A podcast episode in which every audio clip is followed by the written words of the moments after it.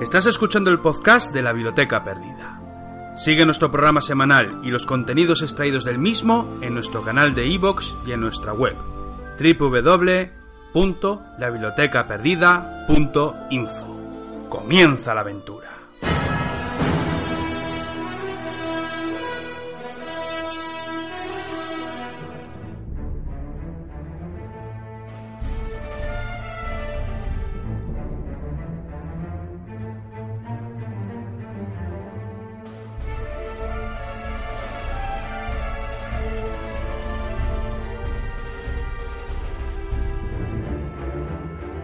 Tiempo ya de embarcarnos en un nuevo monográfico que nos trasladará a una historia tremenda, una historia horrible, en realidad la de la humanidad. Y es que la guerra ha escrito algunas de las páginas más infames de, de, los tiempos, pero también, lamentablemente, de las más habituales. Vamos a la Gran Guerra, aquella que aconteció entre 1914 y 1918. Este año se cumplirán 100 años de su finalización y nos habíamos quedado tras dos entregas en las que habíamos abordado los inicios del conflicto.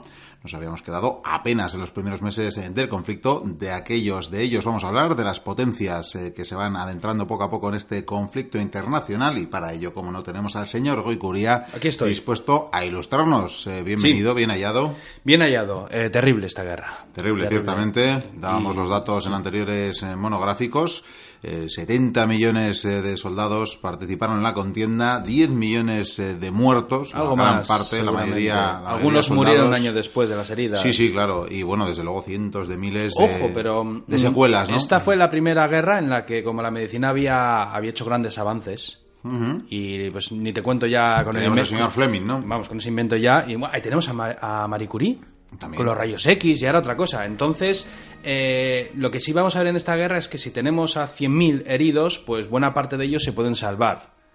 Con la- a ver, con el tiempo quizás algunos vayan cayendo por las secuelas de la guerra, pero no era lo mismo que lo que podemos encontrar en la guerra franco-prusiana o en la guerra de secesión de los Estados Unidos, que nos están pidiendo. Sí, sí, ciertamente. Llegará, llegará. Las secuelas, terribles, terribles. Un eh, dato curioso, eh, y, y también habla de la propaganda de guerra, es eh, cómo en las eh, ciudades, ya decíamos que además era, en esta guerra todavía se da la curiosidad, ¿verdad?, que se combate en el frente, pero luego te puedes volver a tu ciudad de origen y darte un Sí, respiro. ¿Y descansar?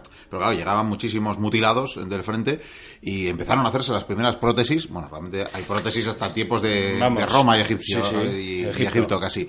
Pero que ciertamente hacían tal propaganda desde el ejército de las prótesis que la gente decía, uy, yo quiero tener un muñón para tener una prótesis tan bonita como esa. Bueno, no creo que quisieran eso, pero desde luego habían mejorado mucho. Pero además había mucho interés también en hacer estas prótesis para que estos soldados, estas bajas, estos hombres mutilados puedan regresar a su casa y trabajar en las fábricas. Ciertamente, Es decir, ciertamente. no, no necesitan vagos. Vikendi, si te parece, vamos a hacer un apunte muy A ver, importante. apunta, apunta. Muy, muy, muy, muy importante. Eh, Muy, muy.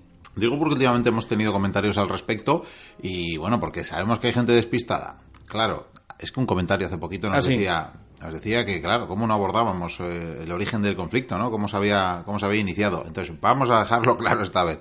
Ya sabemos que hay oyentes que quizás llegáis por primera vez a la biblioteca Solemos desarrollar temas, solemos hablar de, Mm. diferentes temas, de diferentes épocas, de diferentes personajes, por etapas, por episodios, ¿vale? Entonces, De hecho, además, solemos hacer el comentario de este es el tercer monográfico, lo dejamos en. Correcto. Este es ciertamente el tercer monográfico Mm. en el que estamos hablando de la Gran Guerra, de la Primera Guerra Mundial. Por tanto, hay dos audios anteriores que cuando decimos esto no significa que directamente hayan sido los de las semanas anteriores. En este caso, de hecho, allá por el mes de septiembre del 2017 Sí, fue cuando arrancamos este monográfico y la segunda entrega la hemos ofrecido hace dos o tres semanas. ¿De acuerdo? Si buscáis en la página web, la bibliotecaperdida.info, ahí siempre tenéis las cosas más ordenadas que en iVoox, que nos despistamos un poquito más porque, claro, pues ahora ofrecemos eh, un programa nuevo con sus eh, diferentes secciones, ahora, en la misma semana incluso, ofrecemos un eh, audio separado, una pieza de cualquier programa que ha podido ser de hace meses. Entonces mucha gente se confunde y por eso está bien O las clarificado. repeticiones, que Entonces repetimos, también. esta es la tercera entrega. Sí. Podéis, eh, Además, son muy diferenciadas unas de Sí, otras. podéis eh, navegar por ahí y, o si no, nos escribís y nos decís, oye, ¿en qué programa puedo encontrar la primera y la Para segunda? simplificarlo, en esta tertulia vamos a hablar de esas potencias que van a ir poco a poco entrando en la guerra, porque es una guerra mundial. De momento nos hemos encontrado con una- un panorama de 8 o 9 naciones, si no me equivoco, están en el jaleo. Van a entrar muchas más naciones, eh, incluso estados muy pequeños. En el siguiente monográfico vamos a hablar de lo más duro, probablemente. Vamos a hablar de la, la trinchera. Ya toca la trinchera, va a ser un horror y eh, seguramente, como tengo ya ganas, ya nos centramos en la trinchera y en la batalla de Verdún. En otro monográfico entraría el SOM y quizás la aviación, por ejemplo. O sea que ya tenemos una idea de lo que viene en adelante. Pero hoy, ¿qué te parece si hablamos de las potencias que tienen que entrar en esta guerra? que Pues no son pocas. Vamos con las potencias. Vamos a ver, ¿dónde nos quedamos? Atascados.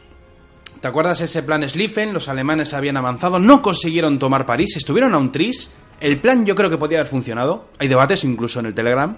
Hay debates, Hay en el debates, hay pero ahí debates. tuvimos a esos belgas que dieron más resistencia a la que se preveía y luego otra serie de acontecimientos, ¿verdad? Sí, Pero bueno, y bueno, de ellos. eh, la, la falta de abastecimiento. Es que la propia velocidad del ejército hacía que, claro, los víveres, el avituallamiento, pues también era más complicado.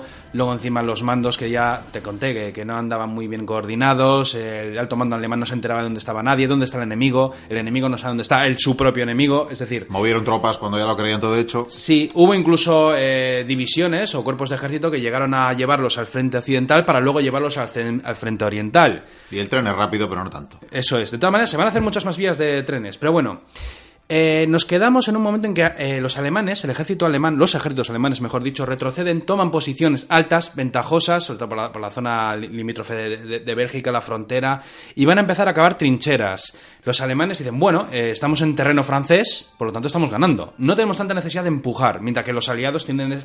Cuando hablo de aliados... Claro, tengo la, en- la impronta de la Segunda Guerra Mundial y al decir aliados siempre me refiero a Francia e Inglaterra. Pero bueno, mm, aliados son todos en sí porque todos tienen sus propias alianzas. Pero bueno, eh, tanto Francia como Inglaterra se ven, eh, por así decirlo, eh, empujados por sus propios mandos a, a avanzar, a, a hacer retroceder a esos alemanes y que vuelvan hasta sus fronteras. No lo van a conseguir. Entonces, la situación está estancada. Se empiezan a acabar las trincheras, pero de eso hablaremos en, la- en el siguiente monográfico, como bien he dicho. Lo que sí te voy a decir es que en el otro lado del, del campo europeo, es decir, en el este, las victorias rusas sobre los austríacos eh, hacen ver a Alemania que mm, el bando austríaco, el imperio austrohúngaro, pues es más bien un aliado un poco cojo. O sea, tiene ejércitos, tiene tropas, pero no es muy bueno, no no, es sabes muy si es un aliado un lastre para la batalla, ¿no? Llega a ser un lastre. De hecho, Alemania va a tener que movilizar cuerpos de ejército para apoyar a los austríacos, aunque en muchas ocasiones tendrán que también hacer pactos con los austríacos para hacer ofensivas coordinadas. De hecho, hoy hablaremos de una. También es cierto que los austríacos están luchando contra los ejércitos rusos, que como mínimo les duplican en número, y no solo eso, también está abierto el otro frente, el de Serbia. Claro Entonces, está. claro, eh, es complicado. Encima los serbios, pues bueno, es, un- es una nación que lleva muchos años en guerra. Al igual que Bulgaria, que también va a entrar en el conflicto. Bueno, están viendo eso, que, en fin, que los austríacos, pues bueno, mm, son un poquitín flojillos. Y es por ello que están obligados a prestarles apoyos. Sobre todo tras, por cierto, los primeros ataques de gas. Se dice que los primeros ataques de gas se hicieron en Ypres. En la creo que fue en la primera batalla de Ypres. Hubo cuatro o cinco batallas allí. Lo que sí te voy a decir es que realmente los primeros ataques de gas se probaron en el frente del este contra los rusos. Sin embargo, el frío no ayudaba mucho a que ese gas se expandiera. El gas se utilizó en Ypres y funcionó bastante bien. También hablaremos de eso en la trinchera. Lo que sí te voy a decir es que las universidades de todo el mundo pues se ponen las pilas, los científicos, para conseguir unos gases más letales. Sí, sí. Y Es, claro. eh, eh, una muestra maravillosa del absurdo, ¿verdad? De ese afán destructivo. Sí, pero en la Segunda Guerra Mundial casi no se utilizó el gas, porque es que en la primera lo utilizaban y al principio hizo daño. De Sí. hecho, le tocó a parte de los reservistas franceses e incluso a las tropas argelinas que tenían desplegadas en el frente. Y claro, mató a mucha gente, pero en cuanto se dieron cuenta, pues empezaron a hacer las primeras máscaras. Llega un momento en que cada soldado, mm, da igual de qué nación sea, pues lleva una máscara de gas. Incluso lo llevan los perros, lo llevan los caballos, las mulas, todo el mundo lleva una máscara de gas por si acaso. Luego se va a perfeccionar con incluso gases que te dejan ciegos, eh, gases que te atacan al sistema nervioso y tardas días en morirte, gas mostaza, algunos tienen color para saber a dónde va, porque tú tiras el gas, pero si el viento cambia de lado, pues... mm, Sí, efectivamente, el viento no tiene, me temo, ascripciones ¿no? Eh, armamentísticas. Mm. No, eso es a que a todos por adore igual. al dios Helios, ¿no? Los franceses saben mucho de eso en la batalla que hicimos de las terceiras. Siempre apoyaba a los franceses el viento. Sí, sí. te acordarás, pero bueno. El caso es que tras haber hecho estos ataques de gas y utilizaron también eh, gases de, de humo prácticamente, pues lo que consiguieron fue enviar 11 divisiones alemanas desde Ypres hasta el frente del este. ¿Qué ocurre? Eh, mientras están haciendo estas trincheras, en el este Falkenhayn toma la iniciativa. Empiezan a llegar refuerzos. Empieza a hacer un ejército fuerte, bien preparado. Encima, si recordamos, llegó a destrozar a dos ejércitos rusos. Por lo tanto, tiene la iniciativa y quiere realizar una ofensiva. En este monográfico vamos a abarcar 1915-1916. Ya sé que a veces tengo que luego volver para atrás. saltos hacia atrás, pero si nos tenemos que centrar en todo, vamos a intentar llevarlo así. Bueno, Falkenhayn, que tiene la iniciativa, que ha derrotado a esos rusos. Los austríacos, bueno, andan ahí, han vuelto a sus fronteras, pero bueno, negocia con ellos, hay que hacer algo. Bueno, ¿qué es lo que vamos a hacer? Hay una reunión con el Imperio Austrohúngaro y se decide lo siguiente: vamos a hacer una ofensiva, necesitamos vuestro apoyo. Vosotros, los austríacos, tenéis que atacar desde el sur y invadir el norte. Nosotros lo que haremos será desde el oeste atacar al este, de manera que los rusos se vean copados de enemigos. Eh, por cierto, este plan quería quería hacerlo de una manera muy similar al plan que se hizo en Occidente. Falkenhayn sabía que había que hacer un ataque rápido, veloz, porque si nos damos cuenta, eh, hasta ahora las batallas han sido batallas de movimiento. Aún no estamos enterrándonos en el suelo y creando posiciones fijas. Hay fortalezas y baluartes, hay trincheras, aunque las trincheras del este son una chapucilla, son, no son muy profundas, vamos, o sea, no, no, básicamente están viendo cómo es la guerra, o cómo se tienen que ir forjando a medida que avanza la guerra para ir viendo cómo es el funcionamiento de la propia guerra. Y fue por ello que el plan consistía en atacar mm, casi como una blitzkrieg, una guerra relámpago. Hay que avanzar, hay que aplastar al enemigo, hay que pasar por encima de él y no hay que pararse en ninguna fortificación. Es decir, si aquí hay una fortaleza con 10.000 rusos y podemos pasar de largo, pasamos de largo. Que ahí se queden, ya volveremos. Esos ya se pudrirán. Fue por ello que tras un brutal bombardeo, estos comienzan a avanzar por el este de Cracovia. Los rusos, sin embargo, cuando ven llegar al ejército alemán tras este bombardeo, eh, descubren varias cosas. Tienen mucho ímpetu, que ellos aún están un poquitín descolocados tras las derrotas y sobre todo que uno de cada tres rusos no tiene un fusil. Echa cuentas. Aunque hay quien dice que, por lo menos en el frente occidental, casi era más importante la pala que el mismo fusil. Vamos, que en Stalingrado no inventaron nada, ¿no? De hecho, en esta tertulia no, pero en la siguiente hablaremos de Von Paulus. Mira. sí, que, a- Lo, está en esa que- guerra. que lo ¿no? decía por toma tu fusil, eh, a ti la bala. Sí, a ver, ya comentamos que aunque los rusos tenían trenes, pues movilizar a toda esa gente, movilizar todas estas armas. eh, de todas maneras, todas las potencias tienen problemas con las municiones. con- es que son muchas balas las que se tiran al día. O sea, no sé cuántas balas se tirarían en un día, lo que es eh, en ese frente, bueno, en todos esos frentes europeos y sin contar las colonias de las que hablaremos hoy, por cierto, un poco, pero poquito, un poco por encima, ¿vale? Bueno, como te iba diciendo, eh, las trincheras son barridas, ya he dicho que no eran profundas. El décimo cuerpo de ejército ruso sucumbió, o sea, cayó, se desbarató. eh, y hubo un efecto dominó en todo el frente ruso.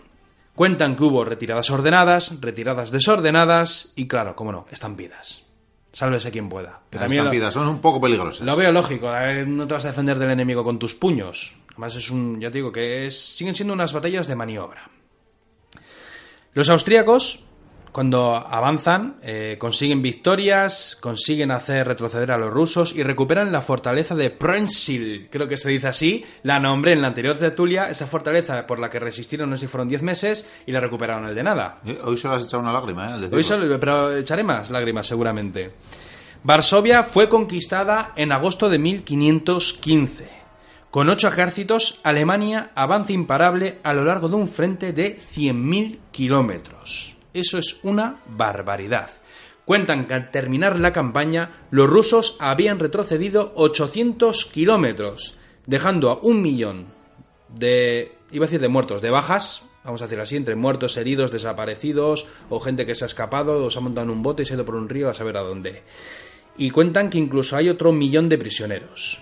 Me imagino que buena parte población civil.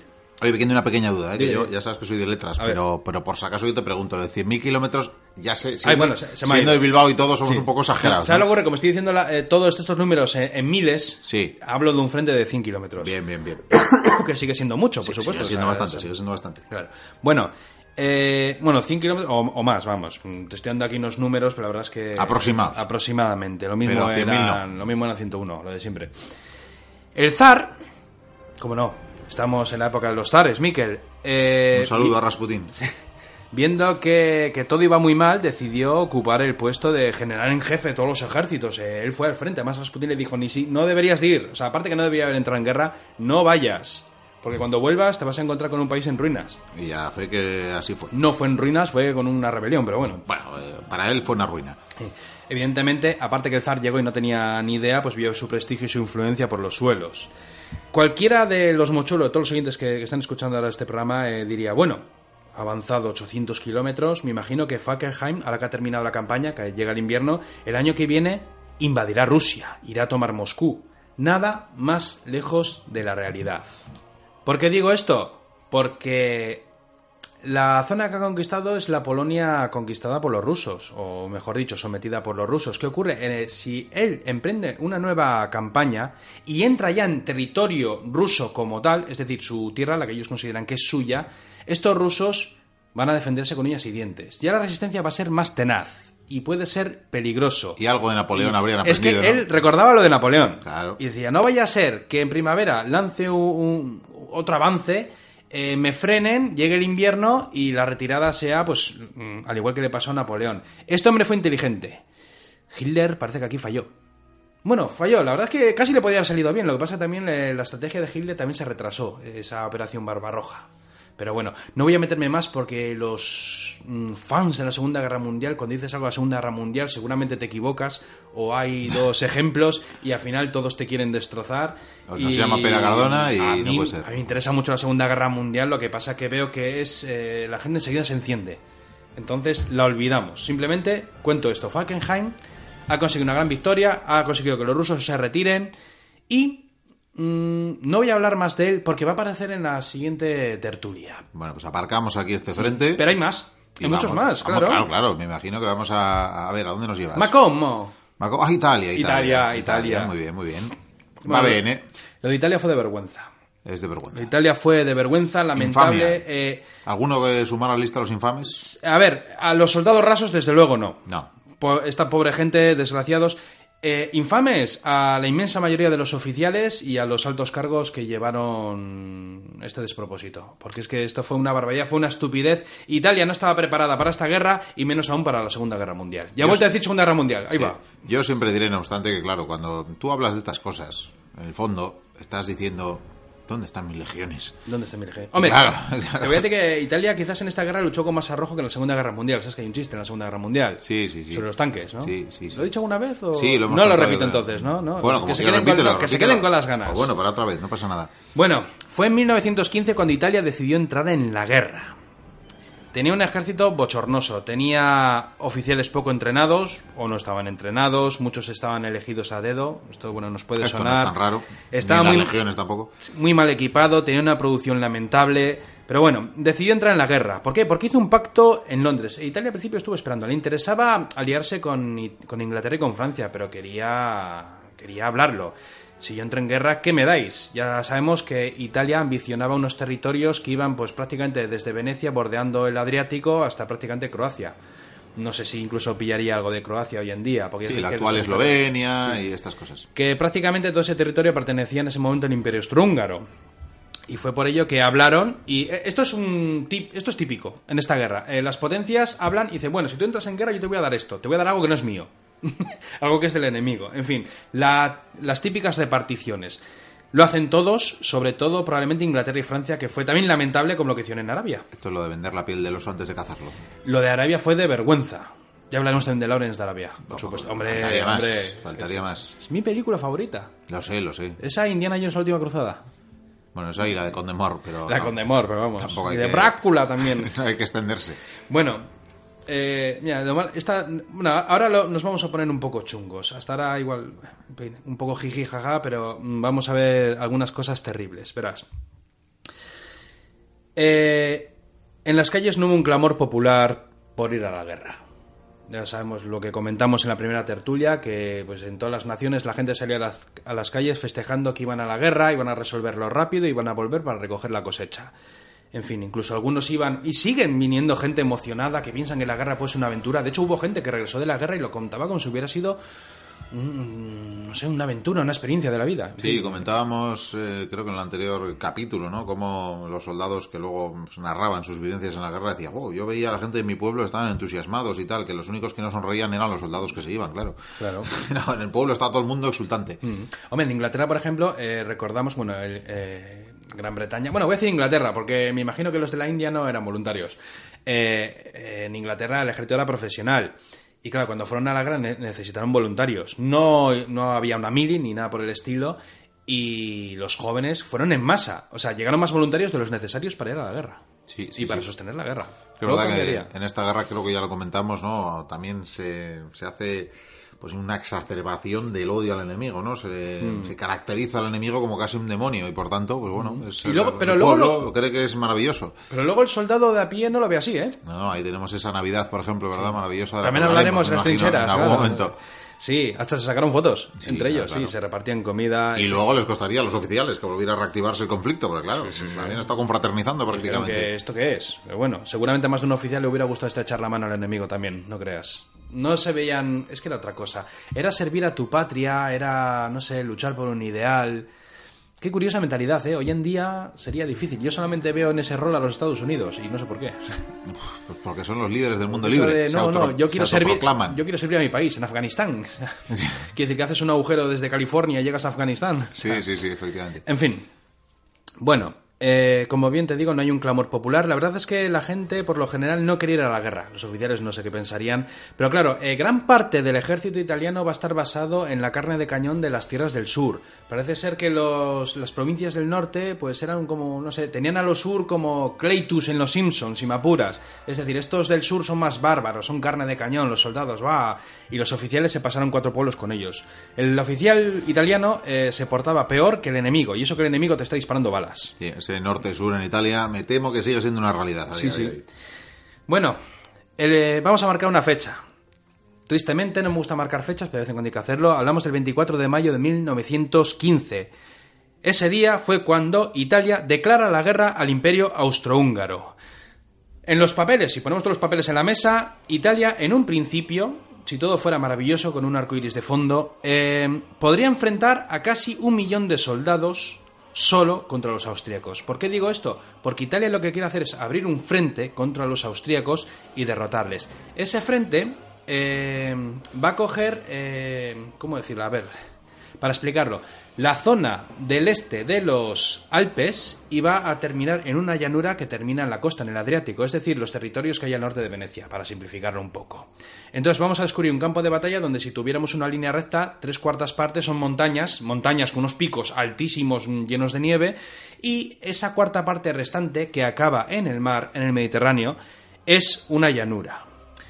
Las montañas se van a convertir en un lugar de escaramuzas, de bombardeos, de locuras, de avalanchas, luego hablaré de eso, mientras que la llanura se va a convertir en una locura. ¿Qué locura?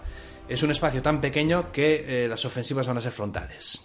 Y esto también hablaba mucho los mochulos sobre los asaltos frontales, pero es que en esta época, con las limitaciones que tienen por el armamento y por la tecnología, no les queda otra. Bueno, los oficiales, como bien te he dicho, la mayoría, por cierto, son norteños estos oficiales, eh, trataban a los soldados eh, bueno, pues, a golpes. Cuando había derrotas no tenían ningún problema en ejecutarles. Cuando, hay cuando hubo una derrota grande, eh, con muchas bajas, incluso se impuso el, la decimatio. Antiguas leyes romanas que, pues... Entonces metábamos a la legión. Sí, cuentas de una a 10 y matas al último en castigo. Que ya ves tú ese pobre soldado que es lo que ha hecho. Igual tienen que hacer lo mismo, pero con los oficiales, que así espabilan antes. Pero por bueno. ejemplo. Para simplificar un poco, eh, vamos a descubrir un frente de 600 kilómetros. Lo que he dicho hace un momento, la mayor parte montañoso. Los italianos creen que van a ganar. ¿Por qué? Porque han entrado en la guerra casi un año más tarde que los austríacos. Los austríacos están desgastados de la contienda y no olvidemos, los austríacos tienen dos frentes. Ahora se va a abrir un tercero. Seguro que colapsarán. En esta ocasión, el mando de los austríacos fue dado a, aquí voy a soltar varias lágrimas, Svetozar Boroevich. Y este amigo sí era un buen general, no como muchos otros de los que tuvieron los austríacos. Al inicio, Italia estaba al mando del general Cardona, que en la lista eh, pone en la nevera Los con los imanes, infame, infame. No es familia de Pera Cardona, ¿eh? No, tranquilos. no, no, no. Tranquilos por eso que lo hemos contrastado y no. Pero mira, ahora si no está escuchando igual dice, igual debería investigar a ese hombre, seguro que tiene una historia oscura. Bueno, como bien te he dicho, este Cardona, mm, que yo creo que quería devolver la gloria de las legiones o de la antigua Roma, o, o simplemente era imbécil, no lo sé. Pero bueno, él se sabía que podía aplastar a los austríacos en cuestión de días. Pero claro, descubrió una cosa, cuando envió los ejércitos, los austríacos les esperaban ya bien parapetados. Evidentemente, cuando empezó la guerra, todas las fronteras estaban cubiertas de soldados. Había nidos de ametralladoras, había trincheras. Y claro, eh, además los austríacos tenían una artillería infinitamente mejor que la italiana. De hecho, los austríacos tenían de la mejor artillería de esta guerra. Eso que quede claro. Además, luego estaba lo de las montañas. En las montañas, claro, lo que tenían que hacer era disponer de, piezas de artillerías que estuvieran en posiciones altas para poder disparar desde allí. O sea, había artillerías que podían alcanzar pues, 36 kilómetros. O sea, que era importante. Entonces, claro, tenían que coger los soldados, escalar eso, llevando esas piezas de artillería. Evidentemente, los que escalan, la mitad se te caen y se te matan, y cuando colocas la pieza, pues nada, disparar. Y cuando se te acaban las balas, pues vete a por más munición. Entonces, claro, ves a ambos ejércitos que están escalando esas montañas, que no son pequeñas precisamente, están subiendo esas piezas de artillería de todos los calibres que te puedas imaginar, con la nieve, el frío, las rocas, las cabras montesas, echa cuentas. El Yeti. el Yeti. Y claro, encima le, le tienes delante y eh, pues unos cuantos tiros, las típicas escaramuzas. Sin embargo, el grueso de los ejércitos al valle. Bueno. Cuando los italianos se prepararon para lanzar la primera ofensiva en el valle del Isonzo, que es así como se llamará estas batallas, porque solamente en este año va a haber cuatro ofensivas por parte de los italianos, eh, el alto mando, bueno, primero los soldados y luego se lo explicaron al alto mando, descubrieron varias cosas. Descubrieron que apenas tenían artillería, que tenían aviones contados, y tener aviones contados es una gran desventaja porque muchos pueden pensar, si los aviones eran tan limitados en aquella época, que no volaban muy alto, que no iban muy rápido, que para lanzar bombas tienes que cogerlo con la mano y lanzarla y apuntar ahí a ojo, eh, que de hecho al principio ni siquiera tenían ametralladoras, que pues, con- disparaban con una pistola, incluso un francés pensó en utilizar un ancla con una cadena para enganchar al avión enemigo. Dices que, eh, ¿qué más da que tengan muchos o pocos aviones? Es de una importancia vital. La vista de pájaro, ¿no?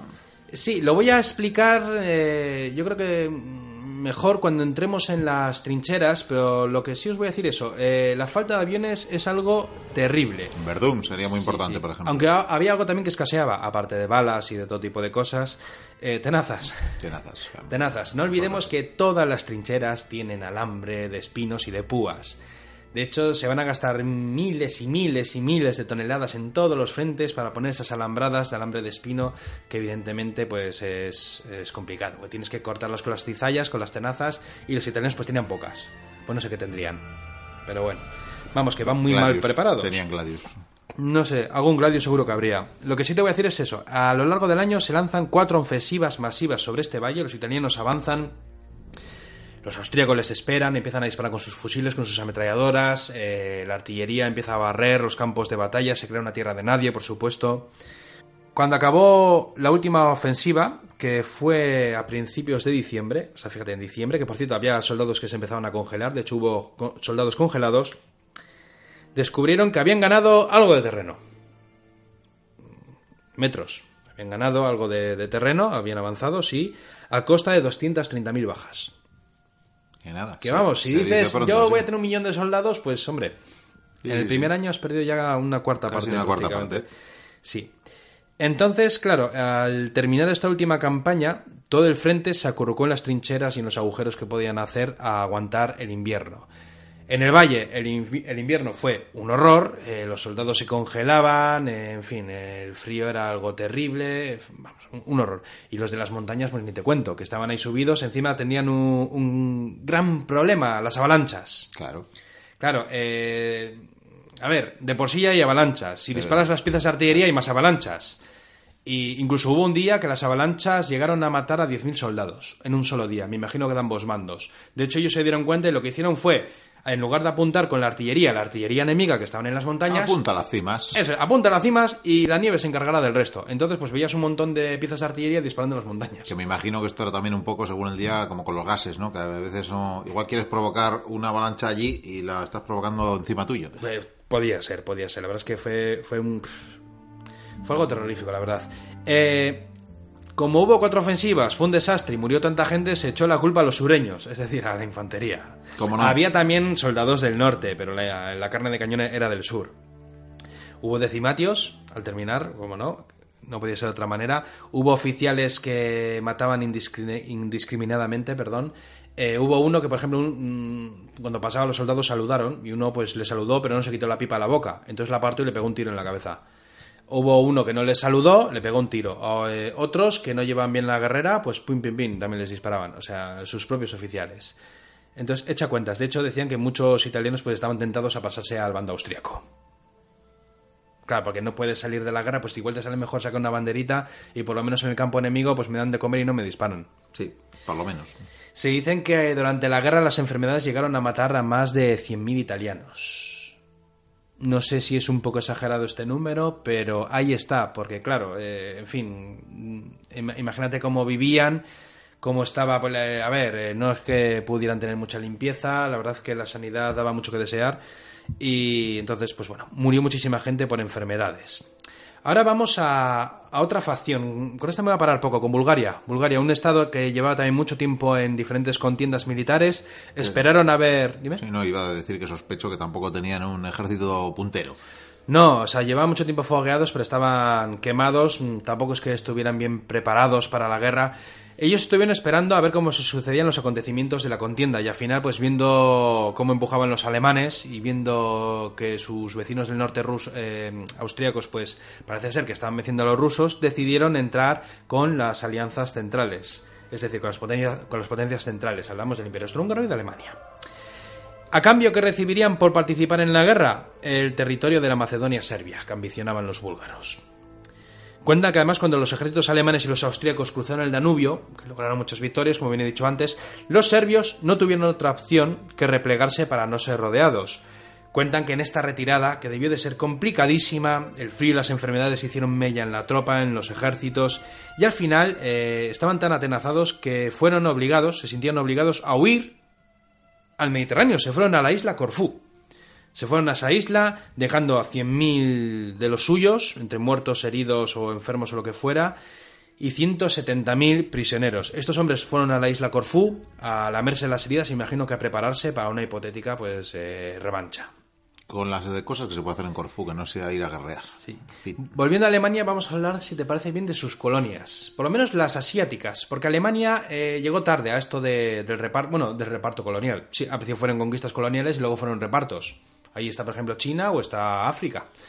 Y Alemania llegó tarde, tenía posesiones en diferentes puntos del mundo, pero en general eran las colonias pues, un poco más cochambrosillas, sin ofender a nadie. Quiere decir que la- las joyas, eh, mm, los territorios que tenían esas minas o el petróleo, que el petróleo ya empieza a ser importante, pues la tenían las demás potencias. De hecho, esto fue en parte también una de las cosas que incitó a Alemania a entrar en guerra. Sí, se veían discriminadillos, ¿no? En esos pactos coloniales. Sí, de hecho, además hubo intención de, de mejorar la, la armada para poder competir contra Inglaterra. Y tenía muy buena armada, la, la alemana. Bueno, volviendo al asunto, que me voy por cerros de Úbeda. Poco después de entrar en guerra, hablo de Alemania, Japón invade sus colonias asiáticas, que no eran muchas, eran puntos chiquitines.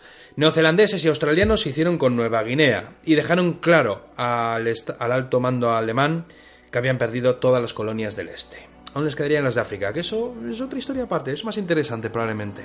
Lo que sí te voy a decir es que hay una curiosidad en todo esto, y es que Alemania intentó el levantamiento de la India. Era una buena idea, la verdad, así a priori. Sí, sí, enviaron embajadores, tal, intentaron animar para, para que, claro, quieras o no, pertenecía al Imperio Británico, y, oye, ¿por qué no se levantáis? Además, ten en cuenta que la India era más grande de lo que es hoy en día. Antes la India, claro, era. Pakistán y, y la India. Entonces, claro, eh, les intentaron animar a que se rebelaran, ¿no? Y a crear otro frente para, para ese Imperio Británico. No lo consiguieron, los indios se, se mantuvieron leales a, a- Al té. al té. Por otro lado, Turquía. Turquía. Turquía, ese, ese, ese imperio otomano venido a menos. Sí, o como decían, el primo enfermo de, de Europa, o el hermano enfermo de Europa, lo llamaban. Eso es porque siempre ha tenido Estaba muchas epidemias, muchas Sí. plagas. A ver, era grande, eh, tenía mucha población, eh, pero bueno, Turquía eh, ya no era lo que fue, ese imperio otomano. Claro. Me, me temo ya que, que no. Pero bueno, lo que sí te voy a decir es que Turquía, unos años antes, se veía necesitada de una reorganización general. Y fue por ello que, curiosamente, un año antes de, que, de que estallase esta guerra, oficiales alemanes llegaron a Turquía para modernizar el ejército, tanto oficiales como incluso soldados rasos, pues para a la usanza, para organizarlo a, su, a, la usanza que, tenían ellos. Alemania y Turquía eran naciones amigas y ambas pactaron un tratado de mutua defensa frente a Rusia. No olvidemos que Turquía siempre estaba amenazada también por el gigante ruso. Hay otro frente, el frente de, de- de Armenia y esas posiciones ya más alejadas del Mar Negro. Turquía, aunque tenía este pacto, dudó al principio sobre si entrar o no entrar en la guerra. Pero una tontería, bueno, no, no sé si fue una tontería, yo creo que tarde o temprano habría entrado en guerra. Turquía necesitaba modernizar su flota, pero no era capaz de crear esos barcos ni tampoco tenía ganas. Entonces, ¿qué es lo que hizo? Pues hablar con Inglaterra para que les construyeran unos buques de guerra. De hecho, incluso tenían... En este momento había dos buques en los astilleros en Inglaterra, dos buques eh, preparándose, eh, se estaban construyendo, estaban casi casi a terminar, y creo que tenían uno o dos también en la propia ya Turquía que esos no si fueron hundidos, fueron requisados. Lo que sí te voy a decir es que desde luego los dos buques que estaban en construcción fueron requisados evidentemente por el gobierno británico. Dijeron, no, no, no, no, imagino que no les hizo gracia a los turcos. Y es más, y tanto Inglaterra como Francia y bueno, y todo el mundo eh, amenazaron a Turquía porque sabían sus intenciones. Eh, turcos, no os aliéis con los alemanes, no entréis en guerra o vamos a ir a por vosotros y tal y tal y tal. Bueno, hay que reconocer que en parte había miedo, porque si Turquía entraba en guerra se abrirían nuevos frentes. Turquía podría luchar contra Rusia, por ejemplo. Se abriría otro frente, pero no solo eso. Aunque no tenía una flota, Turquía podía ambicionar los territorios británicos, tanto los de, tanto los de la India, aunque no creo que llegasen hasta allí, pero sí los de Egipto, el Cairo. Y claro. que Turquía es un puente de tres continentes. Además, eh, eran territorios que incluso estaban. Había muchas tribus eh, ya en el sur donde los árabes estaban sometidos, de hecho no podían ni ver a los turcos. Y fue por ello que, por muchas amenazas que hubiera en el asunto, el 1 de octubre de 1914, otoño ya, hemos vuelto para atrás en el tiempo, como podéis comprobar, eh, no entraron en guerra. Lo que hicieron fue cerrar el estrecho del Dardanelos. Y esto es vital. Lo cerraron y esto hizo mucha pupa a los aliados, por una razón porque gracias a ese estrecho las naves inglesas o rusas, vamos, podían cruzar eh, ese paso y eh, pasarse material. En este caso los ingleses y los franceses abastecían a Rusia desde ahí con material, con lo típico, yo te llevo hierro, vale, pues mm, tú me traes sal o yo te llevo carbón, o yo necesito, eh, yo qué sé, gallinas, gallinas, vamos, en la guerra hace falta siempre cosas de todos sitios. De hecho, voy a volver a la Segunda Guerra Mundial. Alemania hizo en muchos casos estas cosas para conseguir abastecerse de... Porque claro, la propia Alemania no podía abastecerlo todo, necesitaba materias primas. Sí, el abastecimiento desde luego era una clave, era clave en este conflicto. Lo veremos en algún momento cuando hablemos de la batalla de Jutlandia, ¿verdad? Con ese control del mar del, mar del norte. Eso es. Y gracias a que mm, tanto franceses como rusos tienen a Inglaterra, tienen esa gran ventaja, porque los mares son ingleses, lo quieran o no. Eh, Inglaterra tiene el dominio del mar, aún sigue siendo la mejor flota del mundo, entonces siempre van a estar bien abastecidos. Aunque va a llegar un momento en la historia, curiosamente, sobre todo ya a finales de la guerra, hablamos del 18, en que Inglaterra lo va a pasar muy mal, porque hay un arma que le hace mucho daño, que está ahogando a la isla.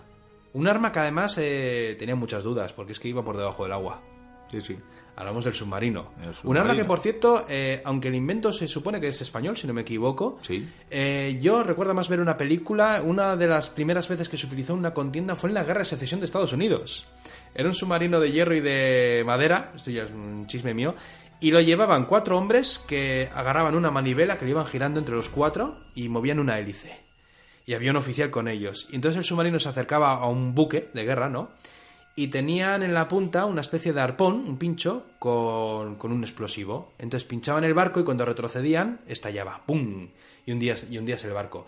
La primera vez que se utilizó, de hecho, funcionó, hundieron el barco. El problema es que luego hubo una fuga y al final esos pobres hombres pues se ahogaron y se quedaron ahí. Pero bueno, estos mm, submarinos son más modernos, mm, avanzarían en la Segunda Guerra Mundial, son infinitamente mejores, pero era un arma que les sorprendió y claro, encima las flotas inglesas se tuvieron que volverse locos. Eh, ¿Cómo hundimos estos barcos que están debajo del agua? Sí, sí, es una locura. Eh, fue una locura. Y hundieron muchísimos navíos. Bueno, el 5 de noviembre entran en guerra. Antes de entrar en Galípoli, que muchos lo están esperando. Sí, yo creo que sí. ¿eh? Lo voy a contar un poco por encima, Galípoli, porque se merecería un monográfico aparte. Y yo te voy a decir la verdad. Sobre Galípoli he leído mucho sobre fuentes británicas y es que, se entiende cómo fue la batalla, lo que pasa que son tan tiquismiquis el batallón tal al mando de este con el pelotón de este tipo fue para allá, no sé qué, pero el soldado tal, son tan quisquillosos poniendo los nombres a todos que para explicarte una ofensiva que llevó media hora y que fueron soldados y murieron la mitad, te puedes tragar 200 páginas más. Entonces hay veces que algunos contenidos son difíciles de digerir y yo lo voy a simplificar porque si no tendríamos que hacer muchísimos monográficos y la verdad es que a mí me gustaría, llegado el día, cuando terminemos con esta segunda, perdón, con esta primera guerra mundial, hacer, sí, hacer tertulias dedicadas a algo más bonito. Sí, Porque sí, vamos a ver tanta sangre y tantas Coincido, balas. Estoy de acuerdo. Emperadores romanos, por ejemplo. Emperadores ¿no? romanos. No, hombre, pues yo había pensado en no sé, algún científico de estos chulos míos. Ya, ya, ya buscaré. Bueno, los aliados, como bien hemos dicho, no pueden abastecer a los rusos con esas materias primas que necesitan. Eh, bueno, Gran Bretaña ve amenazadas todas sus posiciones desde Mesopotamia hasta el Cairo. El ejército turco ataca a Rusia en el Cáucaso, obligando al zar a enviar unas tropas que necesitaban el frente contra los, austro- contra los austríacos y los alemanes, lo cual se complica el asunto y mucho. Sin embargo, esta campaña del Cáucaso fue un desastre con todas las de la ley. Hablo para- del bando turco. Me explico. Se- entre las balas y la enfermedad, eh, la mala organización, me imagino, y el frío, eh, se creen que en la batalla de Sarikamis, Sarikamis hubo un 80% de bajas. Vaya. Cuando hablo de esa batalla igual me refiero más bien en sí a la campaña. Quizás el porcentaje sea menor, pero bueno, como si digo un 70%, o sea, esto es una barbaridad. Quiero decir, vosotros imaginad pues la gente que vive en vuestra ciudad y ahora pensad pues eso, que un 80% se mueren. Mm, Pues queda en la ciudad o en el pueblo un bar abierto, por decirte. Iba a faltar mucha gente, sí. Fue aquí cuando comenzó también el genocidio armenio, Miquel, un genocidio que avanzaría desde 1915 hasta 1917. Terrible Calculan suceso. Que hubo 700.000 muertos, por lo menos en este periodo. En fin, Sí, sí, el primer gran genocidio del siglo XX. es que la verdad es que al ser humano cuando le das un arma y se siente superior a los demás, es capaz de cualquier barbaridad, ¿eh? Sí, las cosas más horribles. Sí. Hablamos de Galípoli, Vamos a Galípoli. la tontería más grande probablemente de la guerra. Como descripción está bien, Mm. o como resumen. A ver, la idea de Galípoli. El alto mando deciden que hay que hacer algo. De hecho, hay un tal Winston Churchill que en este momento se encarga de todas las operaciones navales. ¿De qué me que impulsa, impulsa, dice, hay que hacer algo contra los turcos. Entonces, la idea es una invasión, la- eh, invadir Galípoli, es decir, toda esa península que está en el Dardanelos, enviar una armada eh, bien pertrechada que a- a- arrasaría con toda la península con esos bombardeos, que además es que los buques de guerra tienen unos calibres monstruosos, más que los de tierra. De hecho, incluso veremos cosas, los alemanes llegan a tener artillería de, de barcos, las tienen en, en tierra o incluso en vías de, de ferrocarriles para poder desplazarlos porque pesan un huevo. Ah, claro, se lanzan unos proyectiles que, vamos, suena y no ves a dónde ha ido.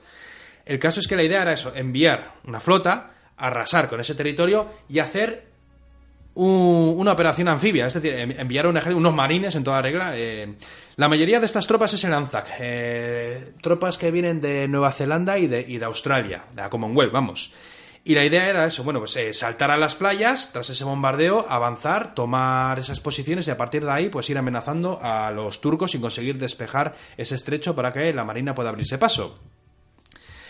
Bueno, eh, era una estupidez. Eh, por muchas razones. eh, po- em- enviar ahí un ejército es que era absurdo. Además, es que le- les envían a una, a una península que, hombre, tú cuando llegas eh, con tus barcos, lanchas de desembarco, ¿no? Pues llegas, tienes la playa y lo que te encuentras es un territorio prácticamente pelado y lo que tienes es que cuando tú avanzas eh, tienes que ir cuesta arriba, porque hay muchas colinas, en fin, hay territorio, pues eso, de cierta altura.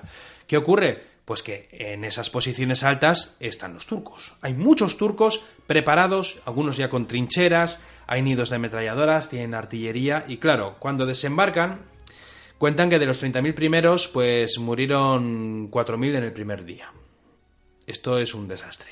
No es lo de la batalla esa de los turcos, pero vamos, hablamos de que pues, un- uno de cada seis murió aquel día en ese desembarco. Entonces, eh, se llegan a estancar, empieza a haber operaciones, intentan, intentan flanquear al enemigo, los turcos hacen lo mismo, pero aguantan, porque claro, los, británicos, bueno, estos soldados de- del ejército británico, pues eso, intentan hacer ofensivas por diferentes puntos, pero siempre se encuentran con esas ametralladoras de los turcos, con esas granadas, porque la granada, por cierto, se convierte en un elemento más terrorífico que las propias balas. Eh, sobre todo en el frente, en diferentes frentes veremos como que el fusil sí es el arma indispensable, pero te aseguro que la artillería y la ametralladora y por supuesto las granadas hacían mucho más daño al enemigo. Entonces, claro, descubren también otra cosa, aunque se cavaron un montón de trincheras a la usanza que veremos en Europa, eh, los británicos se dan cuenta que no tienen donde esconderse, que tú si levantas un poco la cabeza te pegan un tiro.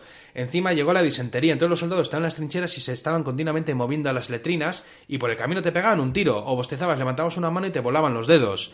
No había en ningún momento seguridad. Para colmo, el calor era abrasador. Estamos hablando de una campaña de verano allí. Faltaba agua, el agua encima estaba hecha un asco. Eh, hubo epidemias, como bien te digo, no hay donde esconderse. Y los turcos reciben refuerzos y reciben avituallamiento, reciben material bélico y resisten en sus posiciones. Es decir, que fue un disparate. O sea, que les llevaron para morir. Y aguantaron muchos tiempos, muchas semanas. Pero al final fue un auténtico desastre, tuvieron que huir por piernas. La retirada dicen que fue magnífica, que lo hicieron muy bien, la verdad. que Muy ordenaditos. Sí. De hecho, hay una escena. Supongo que eran las ganas de irse. Eh, sí. Hay una escena en la película, eh, no sé si era el maestro del agua o la de Russell Crowe. Sí, maestro Sí, del el maestro del agua, ¿no? Eh, al comienzo de la historia veréis una escena de, de Galípoli, que están lo- el jefe de los turcos, bueno, no sé, un batallón sería, ¿no? Está mirando la trinchera enemiga y se están preparando para salir de las trincheras. Y hay nervios, el hombre animando a los demás soldados. Hay un niño que le dice, vete por los prismáticos. Los prismáticos ya los tenía él. Y en fin, se lanzan a la ofensiva y cuando llegan a la, a la trinchera de, de Lanzac, pues descubre que ya se han ido. Y se da cuenta, pues eso, que han ganado, pero vamos, habían dejado ahí una cantidad de muertos brutal. No tengo aquí las bajas, la verdad es que no, no las he mirado, pero en fin, que fue un descalabro. Tuvieron tantas bajas en un bando como en otro. Y en fin, eh, pa- para nada. Para nada. De todas maneras, esto de para nada es algo que voy a repetir mucho. Hombre, la propia guerra en sí, No, pero quiero decir, es que, o sea, yo. utilidad suele tener poca desde un nivel humano, por lo menos. Si yo te digo, han muerto 10.000 y han ganado un kilómetro, para nada. Pero es que hay veces que eh, luchan durante varios meses, han muerto un millón de personas y no se ha ganado ningún kilómetro. Eso ya es un para nada total. Sí, sí, Esto sí, lo sí. voy a repetir mucho. Bueno, tras la derrota de Galípoli y con Bulgaria apoyando a las potencias centrales, tuvieron que negociar con Grecia. Claro está. Claro, ahí están los griegos. los griegos. Claro, qué bien nos vendría que estos griegos nos apoyasen en la guerra. Supuestamente el ministro, el diplomático de, de Grecia, permitió la entrada de los aliados para salvar a Serbia. Serbia estaba, estaba a punto de caer, vamos. Eh, se enviaron cuatro divisiones. Creo que era, no sé, era una inglesa y tres francesas o al- algo, no me acuerdo bien ahora, pero bueno, cuatro divisiones aliadas. Y los griegos aportaron poco más. Sin embargo, el rey Constantino, el rey de Grecia, que imagino que será, ahora que lo pienso, el, el abuelo de la reina Sofía. La verdad es que ahora, ahora pensándolo, no, Ahora no- no- pensándolo así, ¿verdad? Sí, ¿verdad? Sería. Podría ser, la- podría la- ser. Me imagino que el Ya abuelo. lo sí, miraremos. sería- ya lo miraremos. Luego algún mochuelo dirá, no, era su tío. Era su tu que también está tío bien, oye, abuelo. que, que nos corrijáis de manera. sí, sí. Aportadnos. eso- sí, ya sabéis que a mí nos gusta improvisar mucho. Bueno, el rey Constantino era cuñado del Kaiser. Y entonces, claro, eh, no quería entrar en guerra. La familia. La familia es lo que tiene, ¿no? Y aparte que tampoco le, le interesaba y no sé, tampoco tenía mucho que ganar. Y fue por ello que, visto lo visto, pues decidió obligar a dimitir al ministro griego, este que, que había aceptado que los aliados entrasen. El Godoy de turno. Sí, y así, pues bueno, quería evitar el avance aliado, dijo que no podían avanzar. Entonces, este exministro griego, que se llamaba Benicelos, se dirigió a Salónica y ahí formó un gobierno disidente apoyado por los aliados. Sin embargo, los aliados no podían hacer nada. Prepararon defensas, nidos de ametralladora. Bueno, estos se les llaman los jardinos de Salónica, si no me equivoco, porque se tiraron allí muchísimos meses sin hacer absolutamente nada. De hecho, dijeron que llevaban tanto tiempo sin hacer nada que descubrieron que tenían una epidemia de, en fin, de mm, enfermedades venéreas. Claro, no Algo harían, sí. Si no tenían con qué disparar, pues disparaban a otros lados, me imagino. Y por cierto, además, bueno, se atrincheraron pensando que algún día los alemanes les atacarían. Alemania nunca les atacó, ni les interesaba. Los griegos, claro, no atacaban, ni dejaban atacar, y fue por ello que, en este caso, Inglaterra y Francia, pues decidieron bloquear los puertos de Grecia. Y, y, bueno, ¿por qué, lo ¿por qué les bloquearon estos puertos? Para obligarle a que entrase en guerra, evidentemente. Entras sí o sí. Esto, por ejemplo, pasó en Japón con el Comodoro Matthew cuando obligó a Japón a abrirse al comercio internacional. O sea, llegó con su barco, pegó cañonazos y dijo, o abrís el comercio o vais a seguir comiendo os cañonazos. lo abro yo. Y los samuráis pues no estaban muy para la labor. Entonces, No, por cierto, gracias a eso en parte vino la caída de, los shogunes. Pero bueno, eso es otra historia. Oh, pues sí, desde Si es luego, que, desde luego. Echamos es que menos si tuviéramos que hacer un día una tertulia, un día tenemos que juntarnos con Sergio, con Pello y sacar un tema, e ir saltando Divagar, a otros divagar, y, ¿no? y- son más divertidas al final esas tertulias. Porque esas son las de bares, las que nunca sacamos aquí, por cierto. Sí, aquí nos centramos las- siempre en un tema Las y... B, que dirían aquellos, ¿verdad? Sí. Bueno, llegó un momento que como seguían sin entrar en guerra, les amenazaron con conquistar Atenas. Eso ya duele un poco más. Y al final, eh, como decía el rey que no, pues obligaron al rey a abdicar. Y este dijo, vale, abdico porque me estáis apuntando con un fusil y yo me marcho a Suiza. Sí, sí, que total. Sí, eh, los reyes se pueden ir, es lo bueno que tiene. abrir un banco o algo. Tiempo después, los de Salónica, por fin, esos jardineros pudieron lanzar una ofensiva y Grecia, obligada como no, entró también en guerra. Cuentan que tras la ofensiva el frente búlgaro se desmoronó, tampoco podía aguantar mucho. Y aquí mm, terminaría la historia, porque yo creo que me estoy alargando mucho. Tengo algunas cosillas más, pero si te parece bien hacemos una cosa. Eh, lo continuamos, me queda muy poquito, es por no alargarme más. Eh, con este tema de, de algunas cosas que pasaban eh, alrededor de esta Europa, y luego ya nos centramos en las trincheras, ¿qué te parece? En el siguiente En capítulo. el siguiente capítulo, sí, así ya los mochuelos saben, van- hay otro capítulo, qué maravilla. Muy bien, muy Luego bien. nos dirán, ¿dónde está? Es que aún no ha salido. Pero bueno, no pasa nada. Así que, mm, no sé, lo sangriento realmente hoy ha sido, pues bueno, lo que han sangrado los turcos, lo que ha sangrado el Anzac y luego pues el del frente italiano, que en fin, ya ves. Muy bien, muy bien. Pues eh, nada, has estado de nota. Sí, pues, Como ¿qué me siempre, dices? como siempre. Eh, has- esa pronunciación, además, muy mejorada. Sí, es gracias a la cerveza. Esta. Debe ser, Esta es, mira, celada. Celada. Celada. Una Eh, cerveza eh, artesanal. Entonces, muy, muy de muy, muy de los tercios, ¿eh? Preparando era- celadas, ¿eh? Ya no me acuerdo si era... de Era es belga. Es belga, no, hombre, no. Aquí no. Belgian no, ¿eh? Dark Strong Ale. Pero mira dónde la hacen. Artesana. Hombre de Dios, no es de, no es de. León o algo así. Eh, pues no lo encuentro. Por aquí yo. No Bueno, sé. pasa ¿Es leonesa? Puede ser. No sabemos leer Pues etiquetas. en León hace muchas cosas. Estamos ya- muy ricas, por cierto. A una altura del año que no, no vemos ya las etiquetas. León, sí, León. Ya sabía yo que era ¿De la. Robla? De la Robla. ¿Qué ¿ves? me dices? Sí, has ¿Qué me estado dices? ahí, has estado ahí. estuve yo ahí. Sí, Sí, te sí, dejamos sí. ahí tirado después de Sí. una... Estábamos en una campaña, Sí, pasando sí. las montañas y De- perdimos varios soldados De hecho, por el camino. sí, hablé además con, con, con las autoridades pertinentes de- del lugar, porque hicieron una recreación histórica, la primera Sí, vez que lo hacían, sí, y fue una que- chapuza a los pies a la cabeza, y les dije... mm, Vengo el año que viene. Vengo el año que viene y os digo cómo hacerlo. Dijeron, ah, sí, sí, sí. Y no, y no, y hasta no, hoy. no volví, lo tengo pendiente. Te, te fuiste por tabaco y, y hasta hoy. No, estuve a punto de regresar, ¿eh? Me dieron hasta un número de teléfono. De hecho, ahí hice amistad con un, con un peregrino, también un abogado de Alicante, por cierto. Eh, Bueno, pues- Muchas aventuras. Oye, desde aquí un saludo a todo el pueblo de La Robla. De hecho, Si- apareció el vizcaíno, la Robla, Claro, precisamente sí. por... Si nos escuchan las autoridades competentes, pues que nos inviten a hacer un programa en directo de la biblioteca que ahí nos eh, personamos. Sí, sí. Es que además los cristianos iban vestidos como vikingos con martillos de guerra y dije, no, no, Esto ya no va de la Primera Guerra Mundial, ¿no? no, no, no. Y Bien, todas las pues- mujeres del pueblo iban de moras, con, con turbantes y las caras tapadas para que no parecían mujeres, pero eso- esos ojos tan bonitos les desvelaron. Bien, bueno, como ya vamos, veis que divagamos, vamos a seguir con el programa, pero aparcamos. Por ahí dicho, volveremos con nuevas entregas de la Gran Guerra, de la Primera Guerra Mundial. Oye, ¿puedes pedir programa ahí contigo? Eh, Por supuesto, por Ya que supuesto. estamos aquí, no es que- Faltaría más, Vale, sí, sí, perfecto, luego te quedas. Sí, sí, Vale, hombre, venga, hombre, como, como faltaría más. Pues seguimos por ahora con el programa y luego vuelve Viking.